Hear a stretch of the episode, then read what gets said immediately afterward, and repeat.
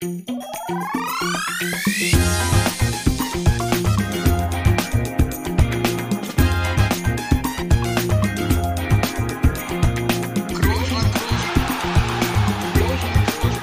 man nicht leicht heben, über den drüber, rüber, weg, rüber, weg. Einfach mal luppen.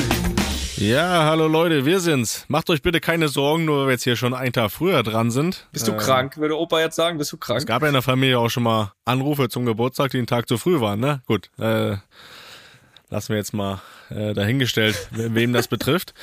Ähm,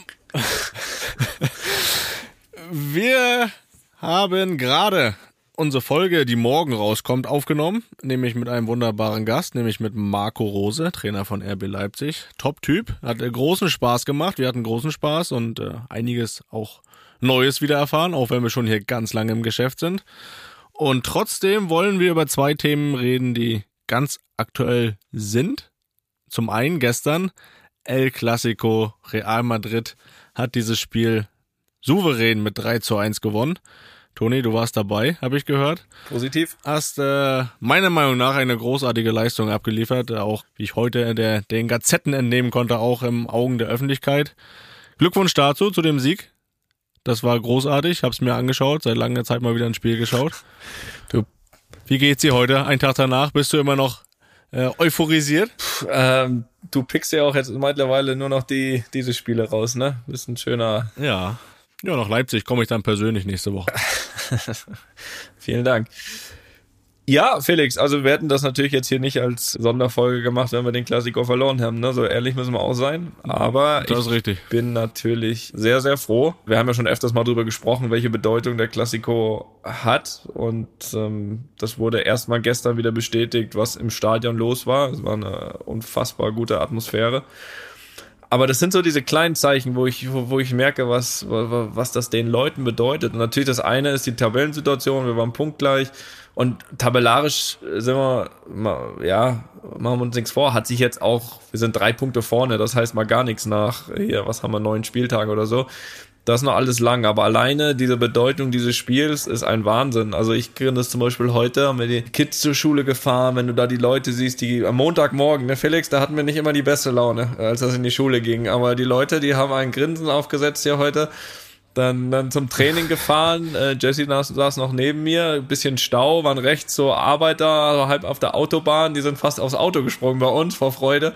Ähm, also es ist einfach geil zu sehen, was das diesen Leuten hier bedeutet, äh, dieses spezielle Spiel zu gewinnen. Und von daher ist das auch immer für, für äh, alle Madridistas äh, dieses Spiel. Und ich glaube, wir haben da alles reingehauen gestern. Und wir hatten bestimmt auch hier und da mal Phasen zu überstehen, was ganz normal ist, weil Barcelona auch diese Saison einfach sehr stark verbessert ist bisher im Vergleich zur letzten. Ähm, und trotzdem haben wir das, glaube ich, insgesamt wirklich äh, gut verteidigt, haben es, glaube ich, gut gespielt, haben es verdient gewonnen. Ähm, und ähm, ja, von daher bin ich heute sehr, sehr glücklich und zufrieden und sehr müde. Das, ja, müde. Das haben wir in den letzten Folgen immer schon gemerkt, dass da langsam. Das darf nicht fehlen. Das, also, wenn ich nach dem. Klassiko nicht mehr müde bin, du, dann ist was fa- falsch gelaufen. Ja, liegt das auch daran, dass du gestern so viele Dribblings hattest wie deine ganze Karriere, nicht? Ja, ja, möglich, möglicherweise. Ich habe eigentlich auch schon, War schon so, oder? ja, kann, War schon eins mehr. Ein, eins mehr als sonst. eins mehr als sonst. War eins, ne? Gestern. Ich habe drei gezählt. Aber auch drei, äh, wirklich da aber ein, zwei, drei Spieler auch mal stehen lassen. Successful, Und, successful Dribblings. ja, that was fucking successful. Ähm.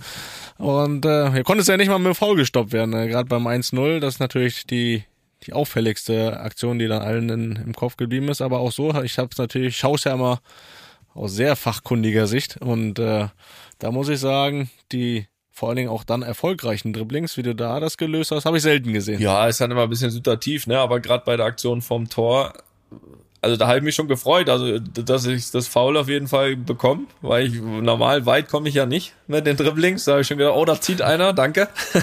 das ist klasse. Und da habe ich doch nochmal hochgeguckt und, und, und kennst es ja, ne? Wenn, wenn, wenn so einer schon so zieht und ähm, normalerweise fr- freue ich mich dann übers Foul und sag, komm, Freistoß. Und in dem Fall halt ganz anders. Wenn du irgendwas siehst, was du noch machen möchtest. Also dich zieht einer von hinten, aber du siehst irgendwie, ah, da willst du noch reinspielen. Und da hat sich dann doch hier die Stabi der Dampfsauna in den letzten Monaten wirklich äh, gelohnt. Da bin ich irgendwie äh, einigermaßen stabil geblieben und, und hab's dann noch geschafft. Weil den Raum habe ich schon vorher gesehen, nur ich wusste nicht, ob ich da noch bis dahin komme, den Pass zu spielen.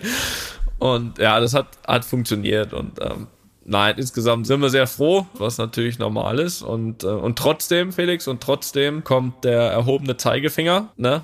Äh, ich glaube, wir haben in den letzten Jahren, wenn mich nicht alles täuscht, bin kein Statistiker, aber oftmals war es definitiv so, nach einem gewonnenen Klassiko, glaube ich, fast nie gewonnen. Und wir spielen jetzt übermorgen, äh, spielen wir äh, gegen Elche auswärts, die uns sicher erwarten. Und äh, genau dieser Mannschaft, die den Klassiko gewonnen hat, natürlich jetzt alles abverlangen wollen. Und ich glaube, dass das mental ein schweres Spiel ist, auch natürlich fußballerisch, aber vor allem auch mental. Und ich finde, das ist, glaube ich, eine Riesenaufgabe, die wir da jetzt haben, Mittwochabend zu gewinnen. Ich weiß, du hakst immer solche Spiele immer ganz gerne schon ab, aber ich möchte doch warnen. Jetzt, jetzt kannst du aber trotzdem sagen, was du möchtest. Die sogenannte Euphoriebremse äh, hast du da getreten. ja, äh, nee, das, das verstehe ich sogar. Also den einen oder anderen Klassiko gespielt und äh, kenne ich das Gefühl dass man da äh, ein bisschen abschaltet. Nein, ich, ich, ich bin da überzeugt, dass sie das Spiel auch vielleicht diesmal nicht 4-0 gewinnen, aber schon so ein, so, ein 2-0 ist da schon locker drin. locker drin. Ja, da mache ich mir keine Sorgen. Trotzdem müssen wir, und da kommen wir dann auch schon zum zweiten Thema dieser Sonderfolge, äh, es ist auch ein bisschen Enttäuschung dabei hier, denn du nimmst hier heute Abend nicht aus Paris auf, du nimmst aus Madrid auf. Das ist, das, das ist wirklich... So, warum bist du nicht in Paris? ähm, ja, weil ich fälschlicherweise den Ballon d'Or eben nicht gewonnen habe. Hab auch gesagt, als Zweitplatzierter fliege ich da nicht hin. Ähm, komme ich nicht. Zum Gratulieren komme ich nicht. Gab's, gab's ja in der Vergangenheit schon mal, ja. das Zweitplatzierte äh, nicht äh, das, das ist richtig, ja. Äh, das ist richtig. Äh, und so bin ich auch. das gebe ich ganz offen und zu. Aber wir haben hier eben, äh, während wir mit Marco aufgenommen haben, äh, kam die Meldung, äh, Karim hat das Ding gewonnen. Ähm, das ist, ähm, ja, wir würden es jetzt mal nicht als Überraschung bezeichnen, ne? Aber nicht nee. deswegen äh, nicht minder verdient. Ich gab ja auch schon eine Sondersendung zum Ballon d'Or hier von uns, wo wir nicht mit einverstanden waren und ich glaube, diesmal können wir nur gratulieren, ähm, hochverdient. Äh, Felix, kannst du da was anderes noch zu sagen? Nee, ich bin da, ich bin da völlig d'accord mit dir. Das ist äh, war ja vorauszusehen, wir haben es ja auch schon gesagt, es äh, gibt eigentlich keine zwei Meinungen und deswegen äh, Gratulation, kannst du gerne ausrichten, unbekannterweise. Und äh, dazu kann man ja noch sagen, bester Torhüter, Welttorhüter, ist auch dein Teamkollege geworden. Ja, du hast dir das ja in Paris das Finale angeguckt, das hätte ja eigentlich schon gereicht, um den Preis zu gewinnen, oder? Das ist richtig und trotzdem bleibe ich bei meiner Story. Ich habe ihn damals den Elfmeter um die Ohren geknallt. das heißt, er hat es eigentlich doch nicht verdient, oder? Dem, dem sogenannten Welttorhüter. naja. Ja. Hat viel geübt danach, glaube ich. Ja, lassen wir das. das ja, du, das, das war's eigentlich schon. Die zwei Themen des Weltfußballs wollen wir noch mal kurz abhaken.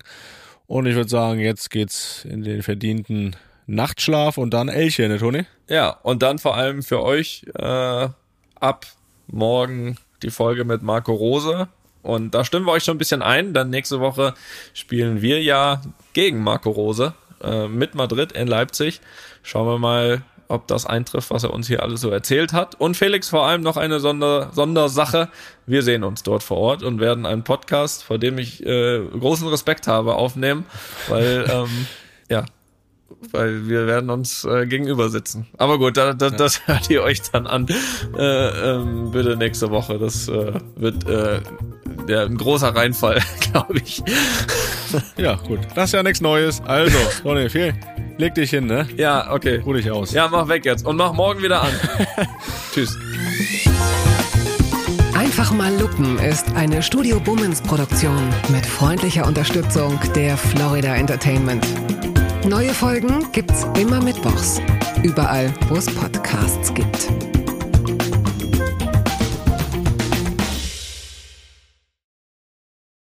Die Studio Bummens Podcast-Empfehlung. Hallo, ich bin Jan Müller.